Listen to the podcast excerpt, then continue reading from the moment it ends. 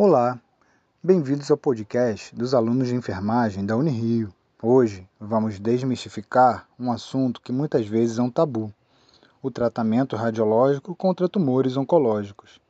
Digo tabu porque muitas pessoas confundem radiologia oncológica com quimioterapia oncológica e com o sinal clássico de uma pessoa que está passando por esses tratamentos, que é a queda dos cabelos.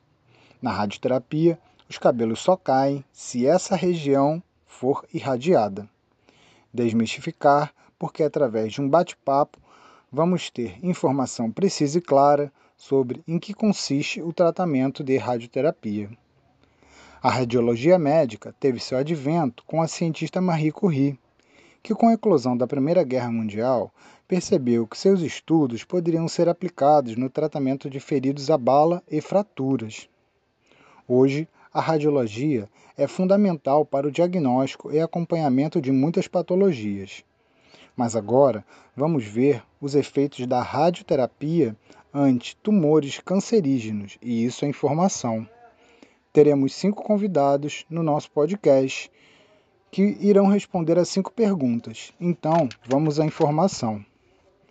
Elaine, em que consiste a modalidade de tratamento radioterapia? Então, a radioterapia é um tratamento onde nós utilizamos radiações ionizantes, como o raio-x, por exemplo, e essas radiações são um tipo de energia para destruir ou impedir que as células do tumor aumentem. Essa radioterapia pode ser feita de duas formas. Nós temos a radioterapia externa ou teleterapia, que é onde a radiação é emitida por um aparelho e esse aparelho fica afastado do paciente. E a radiação é direcionada ao local a ser tratado, com o paciente deitado. E as aplicações são geralmente diárias. E temos também a bracterapia.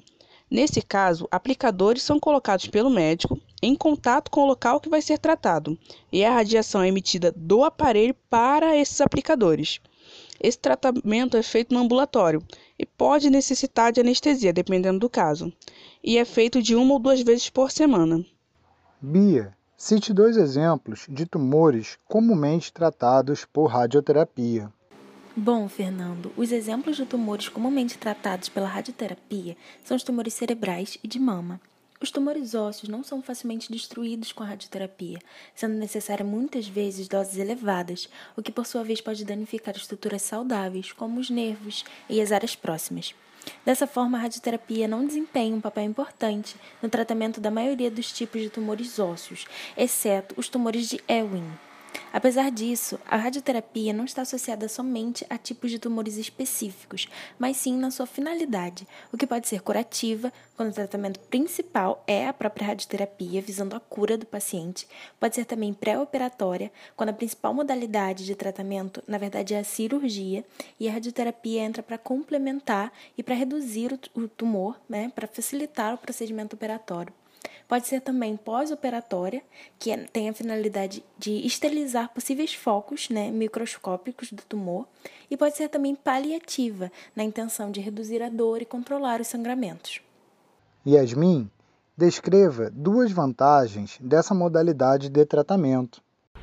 As vantagens da radioterapia são que, diferente da quimioterapia, em que o paciente pode ter muitos efeitos colaterais aos medicamentos, na radioterapia o paciente não sente nada durante a aplicação. São sessões rápidas e que não necessitam de internação, impactando menos na vida diária do paciente. Amanda, cite dois possíveis efeitos colaterais ou complicações do tratamento de radioterapia. Renata, descreva os cuidados prioritários da enfermagem nesse tratamento. Muito boa pergunta, Fernando.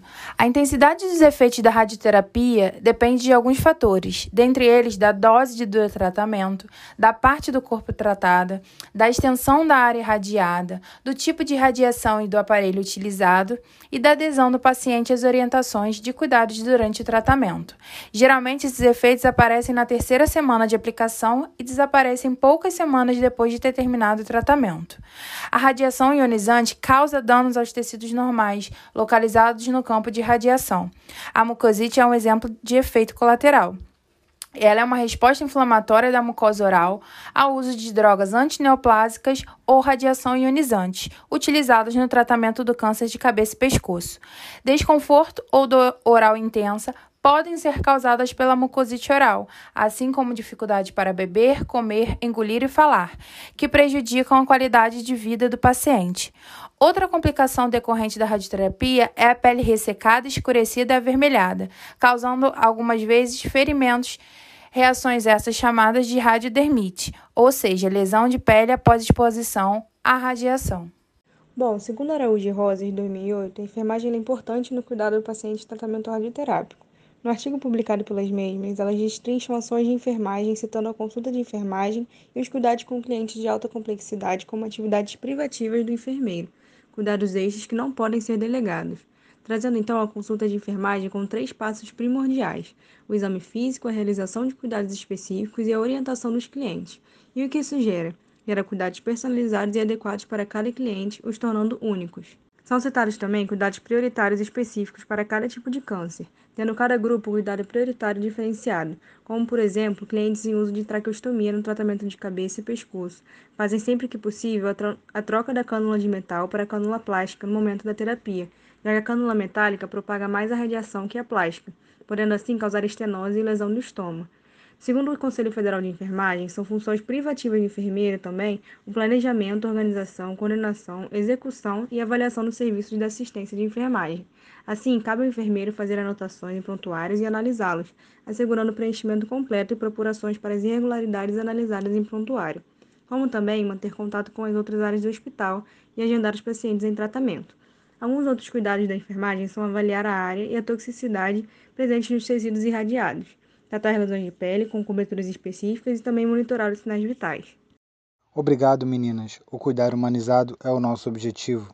Utilizamos como referência artigos do INCA retirados da plataforma Cielo. Utilizamos também o site oncoguia.org.br.